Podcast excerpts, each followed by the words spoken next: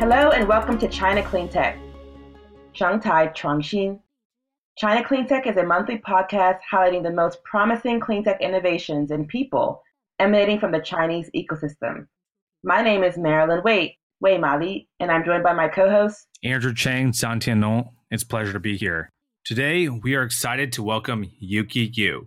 Yuki Yu is the founder of Energy Iceberg, a research firm with a mission to bridge the knowledge gap for international companies, investors, and media regarding China's renewable and clean power market. She worked for China Southern Power Grid, one of the two state owned utilities in China, as a researcher and an analyst. After six years, she decided to pursue her journey as an independent contributor for various international publications to help shed light on the Chinese power market and energy industry. Welcome, Yuki. Thanks, guys. Glad to be here and share my views. All right, so let's get started. So, Yuki, tell us a little bit about your origin story and inspiration behind starting Energy Iceberg. Sure. So since 2010, I spent seven years, as you mentioned, work for one of the two major grid company in China. My job at that point was very interested is to report and research about the power and natural gas market, both on China and on the international experience. In that job that I have done, what, what I've done is a broader sense of research and reporting. I did quite some interviews and with the Chinese SOE leader, uh, state-owned enterprises leaders, and their local employees in China or abroad, and actually quite a lot of energy experts and international even political leaders or business leader in the energy field.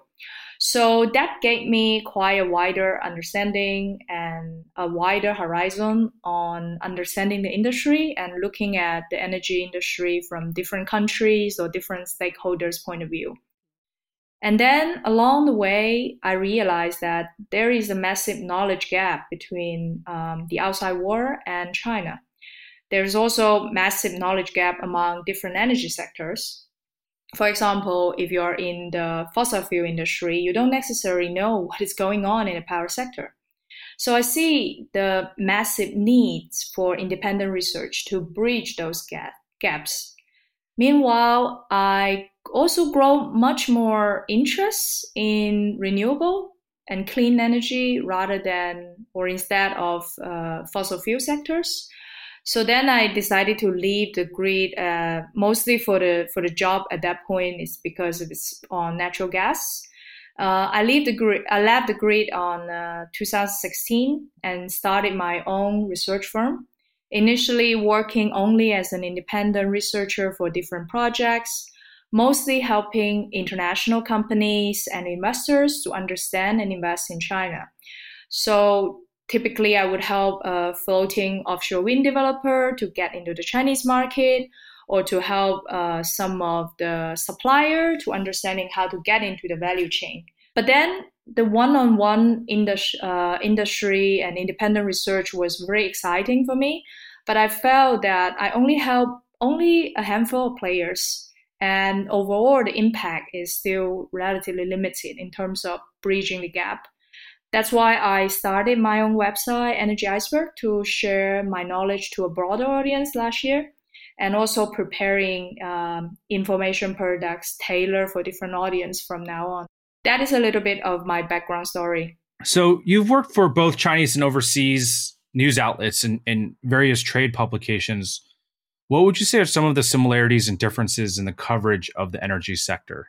Well, the similarity for me is uh, very obvious. If you are an energy publication or a trade journal, no matter you are in China or abroad, your focus is on industry's interests. And your mission is probably to facilitate industry's growth or at a certain time be very critical on industry's um, development direction. So that is very similar. And the second similarity, I think, in the past decade especially, is that for both the domestic uh, Chinese uh, media and international trade journals, energy transition is a common and a central topic. No matter you are a, for example, wind publication or you are a fossil fuel focused publication, that on top of your work, that energy transition is impacting everybody's business and therefore also impacting how people report and research on the industry. So, and that is the second similarity I see.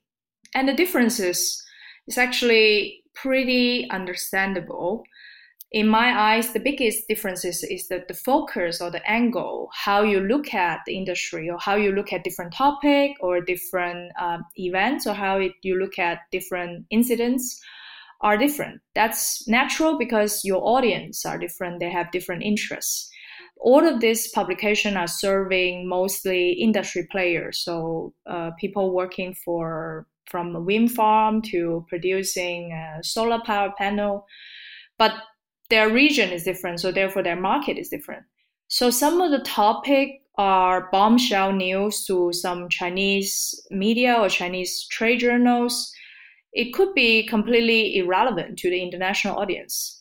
Uh, for example, if you have a major wind power tender in China, uh, maybe everybody is reporting about that in China, but if there is no international investors or international supplier involved in the process, then the international journals wouldn't be not that interested in this type of story or topic.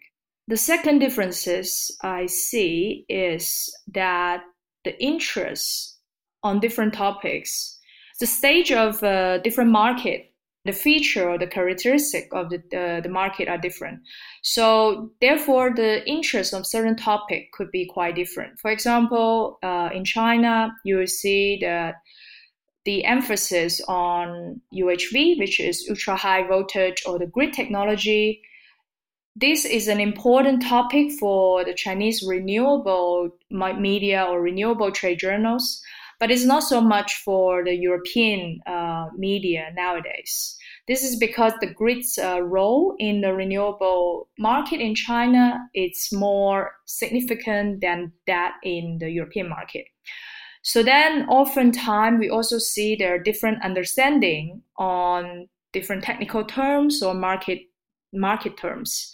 The most typical case would be smart grid in China that when we when the media or the trade journals report about smart grid, the focus are usually about the voltage grid and the high voltage transmission grid, Whereas in Europe, it's much more focused on flexible grid or flexible distribution transmission system.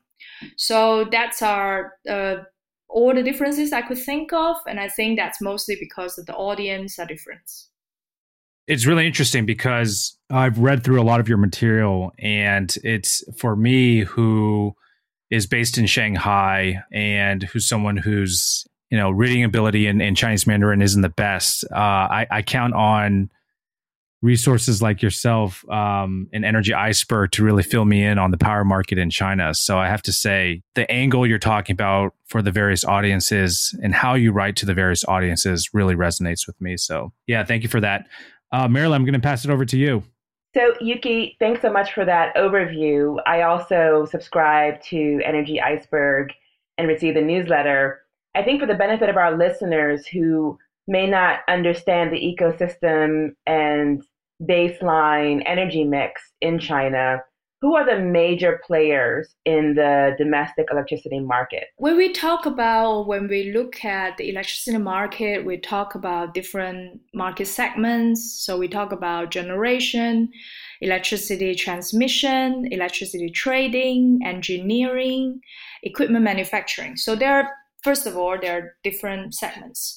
And I think most of the interests, I'm just guessing that most of the interests are on the generation or the transmission or a little bit on engineering uh, sectors for for maybe for your audience or for the foreign investors or foreign suppliers and so with that in mind in terms of the gener- electricity generation market the main player uh, are the so-called the big five and the four smaller nobles actually i just created that english name to try to reflect what is uh, what they are called in chinese which is wu da si xiao um, so the big five, WUDA, are the five largest power utility in China in terms of their asset size and their installed capacity in power.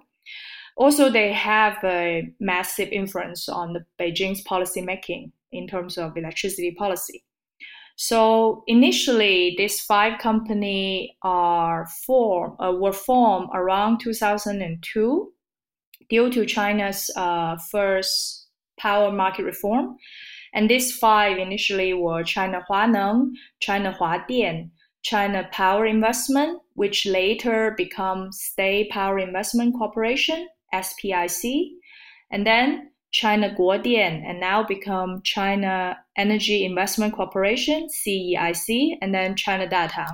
So late, so so the new uh, Big Five were formed recently around 2017 and 2018 due to a few merger and acquisition, but the Big Five are more or less the same as before. So, but their size just slightly bit different over the time. And then we have four smaller, but actually nowadays there are more. So I call them four and more uh, smaller power companies. And then we're talking about China General Nuclear, State Development and Investment Corporation, SDIC, China Resources, most recently China Three Gorges, CTG, and uh, CECEP, China Energy Conservation and Environmental Protection Group. So there are a lot of names out there. I can understand it's a bit confusing, but mostly we're talking about the tier one player are the five, big five, and then the tier two player are the smaller the smaller companies who is up and running. And the big five are mixed with different power asset. They will have all sort of power asset as from coal-fired power, hydropower, nuclear. Oh, only some have nuclear, and then renewable power. And then the f- smaller four usually they're more focused on one or two specific area. For example, China General Nuclear. It is the biggest nuclear player, uh, nuclear power player in China, and is right now a big wind investor in China. And then you have CTG, China Three Gorges. Initially, is the world's largest hydropower developer in the world. Now it's also a major player in offshore wind. So that's a little bit of their background.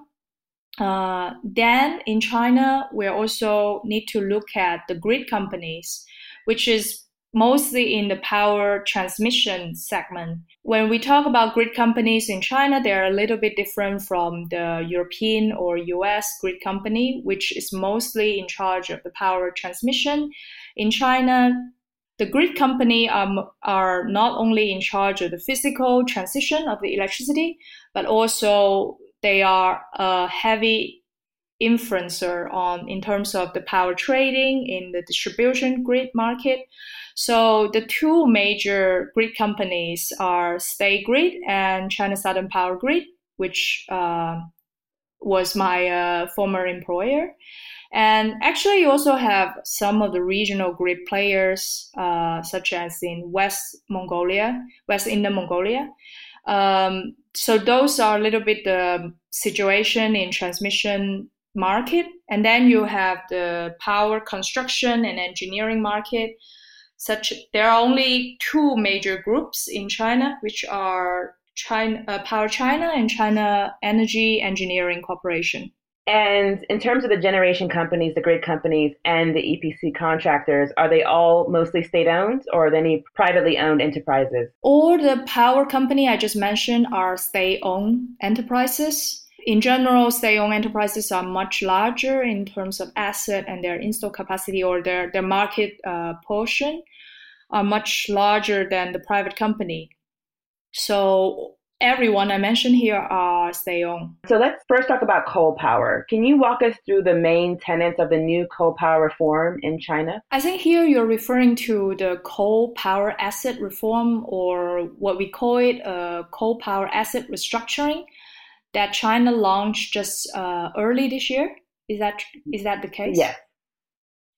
Okay, so the idea of that reform is to strip off some of the regional coal-fired power asset from the big five, the biggest five power company, but only of their coal-fired power asset in five provinces in northwest of China, and then restructure that uh, in total, I think 48 power plant into five regional centralized coal-fired power companies. So it is a little bit like consolidate 48 companies into five in five provinces. So in the end, the result would be in one province, you will have one coal-fired power company.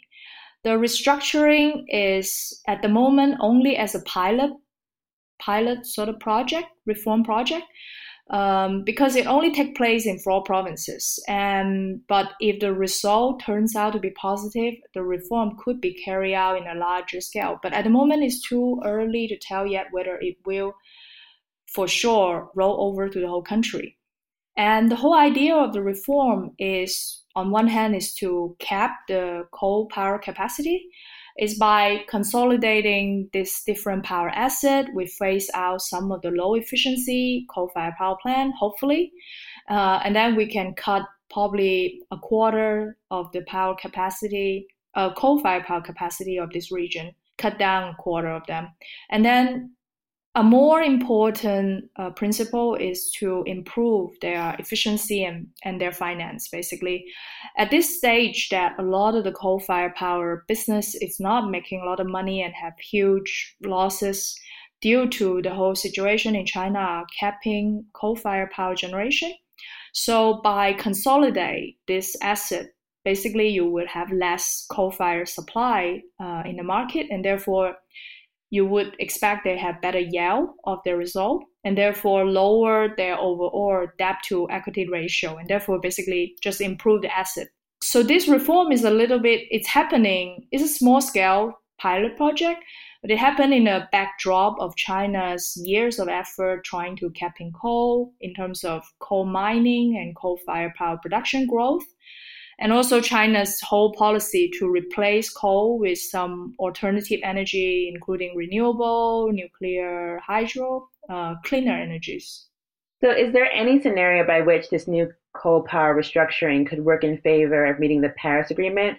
Will there actually be coal plants taken offline as a result of the consolidation? Uh, overall, the whole scenario would be beneficial for uh, Paris Agreement. I, I, I think, in principle because the whole transition is to capping coal consumption. And there will be less coal fire power and there will be less uh, low efficiency coal fire power in the market. So in that terms that it definitely helped uh, china to lower its coal consumption. But of course only in at the moment is only at five provinces it's a small scale.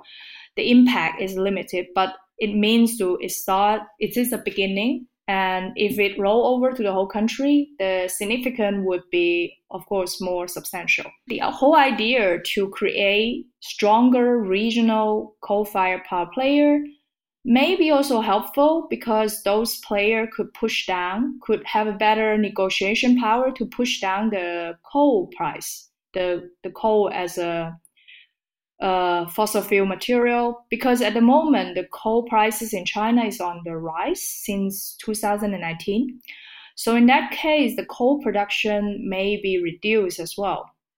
Then the I think Beijing also hope that by creating regional power players that can better coordinate between coal and renewable uh, production in this region, that could be helpful for China to to bring in a higher percentage of renewable as well.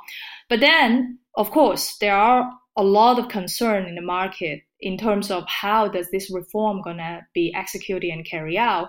The focus is that of this reform is to actually help those coal-fired power to survive. So that always leave a little bit question that whether it's not reformative enough in terms of the coal-fired power sector. And the second concern, I think, is to because China going to create more regional, you can call them monopolies. So whether you create this type of regional integrated players or monopolies, maybe they could war against the idea of promoting renewable in the in the region. So there are risks there as well. Wouldn't if if the goal of these regional coal monopolies would be to negotiate for lower prices, wouldn't that make coal more attractive? So I guess I walk me through how that scenario would actually lead to cleaner energy. The regional player, of course, uh, they have different negotiation power. That meaning from the upstream, which is coal mining, they have a better negotiation power over what is the price of the coal mining over the coal mining sector. That means that they could get the coal as a product and a cheaper price. And therefore, for the coal mining sector, that means the price of coal could drop a bit. And therefore, it will limit the market to produce more coal in that terms. But of course, the, the concern would be if they have bigger power in terms of uh, using coal fired power over renewable power. So in that case, we're talking about downstream power generation. And if that happens, that would have in, they would impact on renewables penetration into the power system. Would that make sense for you? Yes, but it would impact in a negative way if we're looking at a, a climate scenario, right? So essentially, cheaper coal, you know, cheaper coal mining means cheaper products to feed the power plants, the coal power plants, which means cheaper coal production, which means more attractive in terms of purchasing that coal compared to a more expensive energy resource. Is that correct? The more complicated way to look at it is because that you have different policy in place in the power market to regulate different portion. Uh, China have a renewable energy law uh, not 100% sure which year. I think it's 2016 or even earlier that we have that law in place. And in that law, it strictly states that renewable power, solar, uh, hydro, sorry, actually clean power, so solar, hydro, wind power should be prioritized in the whole grid sequence and the whole dispatch sequence. So in terms of when you produce enough of renewable from a power a renewable power plant, the grid should take them first to their dispatch order. And that is a policy have been long uh, exists in China.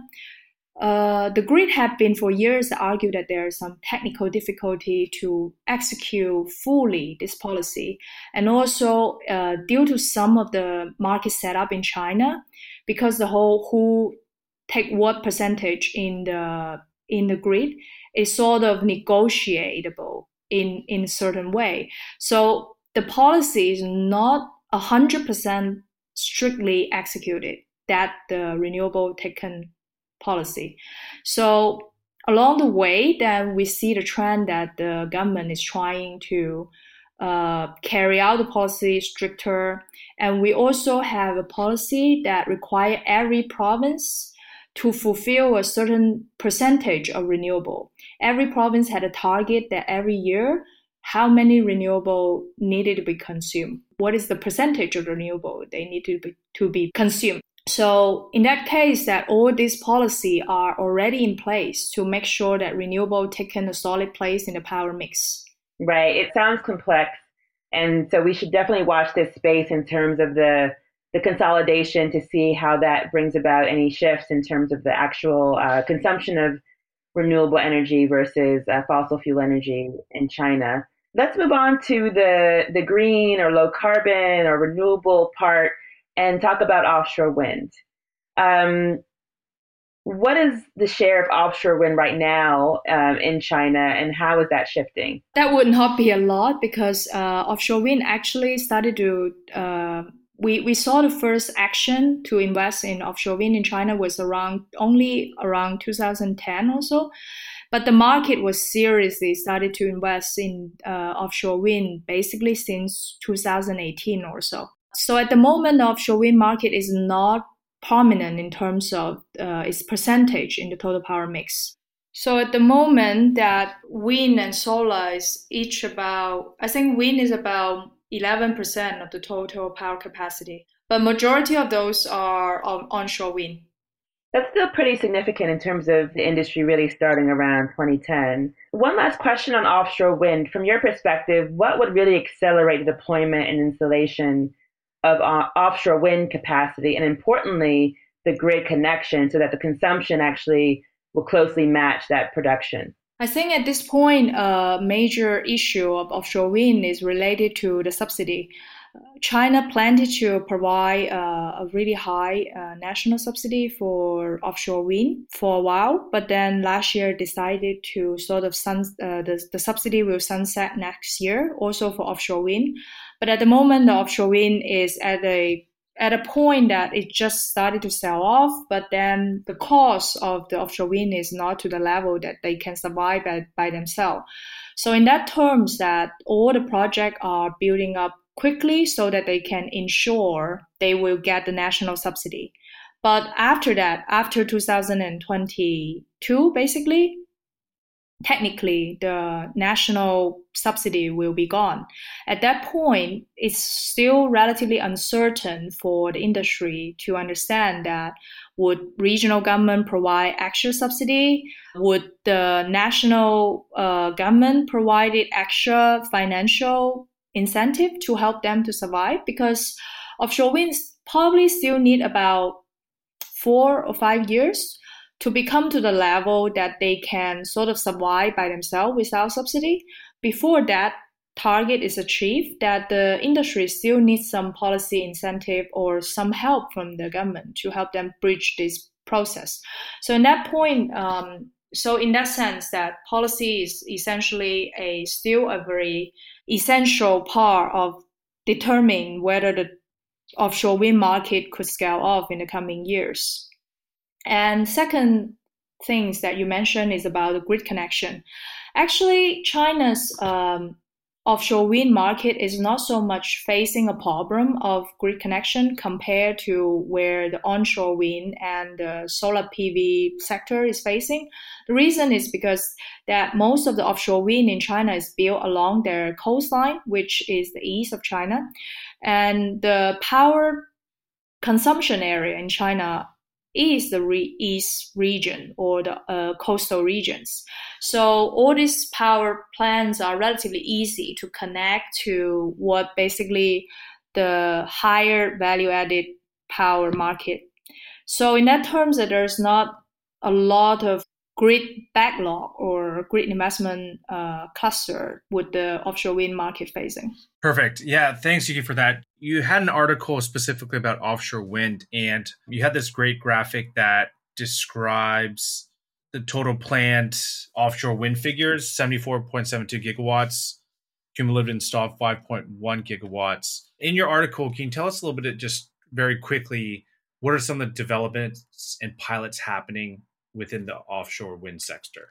So you had mentioned, I believe, Shanghai government has has put together a consortium, and there's some several pilot projects going along the way. Could you could you describe those? I think at the moment the biggest area in Chinese offshore wind market is uh, in three provinces mostly, uh, which is Jiangsu, Fujian, and uh, Guangdong. Especially Guangdong, we know south of south of China are planning a very aggressive or ambitious plan for offshore wind. It have approved already. Um, I think Guangdong alone at least have uh, 66 gigawatt of project planning, but not in terms of the short term, in a really long term till 2025, 2030 or so. But still, it's a very massive amount uh, in terms of any regional offshore wind market. So when we when we take a look at those provincial market, you see that they have big plans in the coming decades for offshore wind. And so I would say that the focus is on Guangdong, on Fujian, and on Jiangsu. And lately, we also see some of the regions are getting interest in offshore wind. Uh, previously, they have no offshore wind turbine built up at all. But you see Shandong province, which is a big seafood production uh, area in China, they are also planning, uh, I think, 16 gigawatt of project for the coming 10, 10 years. And not only in terms of the scales, they also have some uh, brilliant idea. They Shandong wants specifically to combine offshore wind and seafood production, floating wind, uh, hydrogen production, all this frontier technology together to develop more the advanced technology offshore wind farms. So in that sense, it's a very exciting market to look into because it's much more open in terms of opportunity and foreign technology two last questions for you, Yuki. What can we expect from the Chinese renewable industry five years from now? And what roles can international partnerships play to accelerate the transition to a clean energy economy? Well, actually, my view uh, is not so bullish. First of all, I see the market is likely to see a dip, uh, basically a down cycle in terms of new capacity connected to the grid. This is mostly due to that China gonna end the national subsidy for renewable power, mostly wind and solar. But the dip would happen uh, basically around 2021 to 2022, three. But after that, uh, I do see that the growth will continue. And five years from now, we will could for sure expect that wind and solar take up a larger portion in China's power portfolio. Uh, there's no question about it. And then in terms of international partnership, if we are looking at the conventional market, so talking specifically on wind and solar, those markets in China are ra- rather established. So in that area, probably international partnership or international investors or supplier would be still facing a lot of difficulty and challenge to get into this market or maybe it could be even more difficult due to that the market is rather established and there are a lot of chinese player and money in the market. However the, as i mentioned at, at my final point of changes five years from now that the market will see more hybrid plants and that also mean that there are new and emerging area in terms of technology in terms of uh, hydrogen production green hydrogen um, how to combine uh, battery and renewable how to optimize uh, wind farm or solar production. Those are the area that china will started to look into. And in those areas, I do see that the international technology player and the international supplier could bring in really valuable experience and could help to speed up the whole process. The deep dive between comparing the two I mean, obviously, she covers a lot with Energy Iceberg, the entire energy mix, but you know, we got to focus on coal and wind and sort of comparing and contrasting the two. It still feels like coal isn't going away anytime soon. You know, it's it's being slowed down and there's going to be more regulation restrictions. It's the incumbent. So coal is the most carbon intensive fossil fuel and it was still, you know, about 57% of energy consumption in 2019 in China. So it is complex, and it, I think you're right. It's not going anywhere anytime soon, at least based on the current policies. There is, as Yuki mentioned, a new plan, a new five year plan being negotiated and debated right now. So there's an opportunity to shift that in a pretty drastic way, but the outcome is not yet decided. I'm hearing a sort of both sides of the story. Um, I was in Shenzhen this past week, and speaking to someone who works in uh, Inner Mongolia and does drilling and is very familiar with the coal-fired power plants out there, and and his network is very much in that field. And it seems like a lot of these plants that were at first halted, like with permitting and whatnot, uh, have have started again this year since COVID. It, it, seems that to sort of get the economy up and running again, some of these coal-fired power plants are sort of uh, a, going back online. And at the dinner table, it was interesting. We were speaking to another gentleman who manages a very substantial fund for government, Chinese government entities, was saying, "Hey, you should stop doing that and invest more in renewables." And you know, it was it was, it was very it was very interesting to see both worlds and both perspectives. And I think that's where a lot of the complexity is depending on which industry you're in, as Yuki mentioned, and, and what angle you're taking it from. China is investing in both clean and dirty at the same time, right? So both the fossil fuel based sources and the renewable energy based sources. And it would be nice to see the net come out in favor of the clean. Um, and I think that, you know, there's, there's, I think the outline that you could provide us with who is doing what is very important because you do have um, you know, the five big and the six, uh, sorry, the five big and the four mm. smaller players that are um, dominating that. And if you could have those players, those nine players collectively, um, you know, unified and having a consensus around the clean, I think that would be very helpful. And so that you know that could be potentially a new new episode. And there's so much to cover here. There's there's nuclear, there's other uh, generation, there's hydro, you know, large scale versus in stream. A lot we couldn't get to, of course, given the time, but I just think this is so rich and there's so much ground mm. to cover. Um, I thought what was really the most interesting part um, for me was actually what Yuki said up front around the Western versus Chinese coverage of the energy markets in general in China and how there was a lot less interest in ultra high voltage or UHV transmission and the grid in the West. And that is by far the most important thing. So, in order to have this full transition and have all of these intermittent renewable energy resources on the grid, you need a grid that can handle that and can dispatch accordingly. And that's not the case today. And so that's why, you know, independent alternative coverage of China energy markets is, is crucial. And so Energy Iceberg is a crucial resource to help bring those um, very important parts of this equation to mm. the world um, outside of China.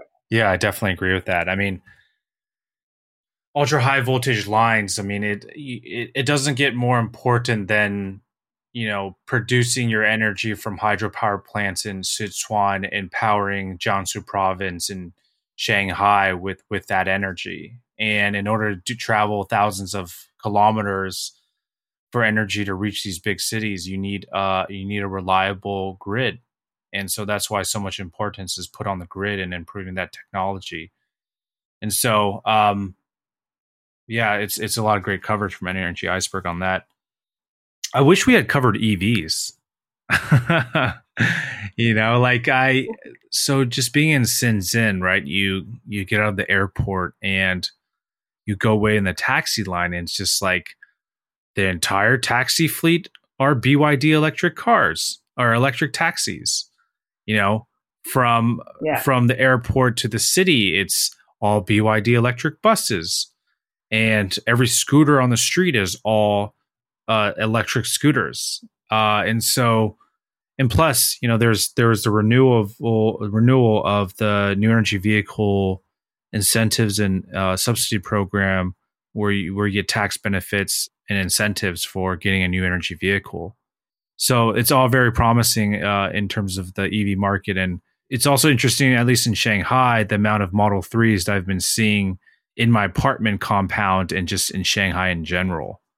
And so the definitely the, the the EV market between BYD, NIO, Tesla is definitely very heated at the moment, and it, it's good to see that competition, right? Because uh, that's going to increase more innovation, increase more adoption, right? And it will also put more strain on the grid, and that's back to the UHV um, and uh, just the robustness of the grid to handle all of these sources and batteries and distributed resources.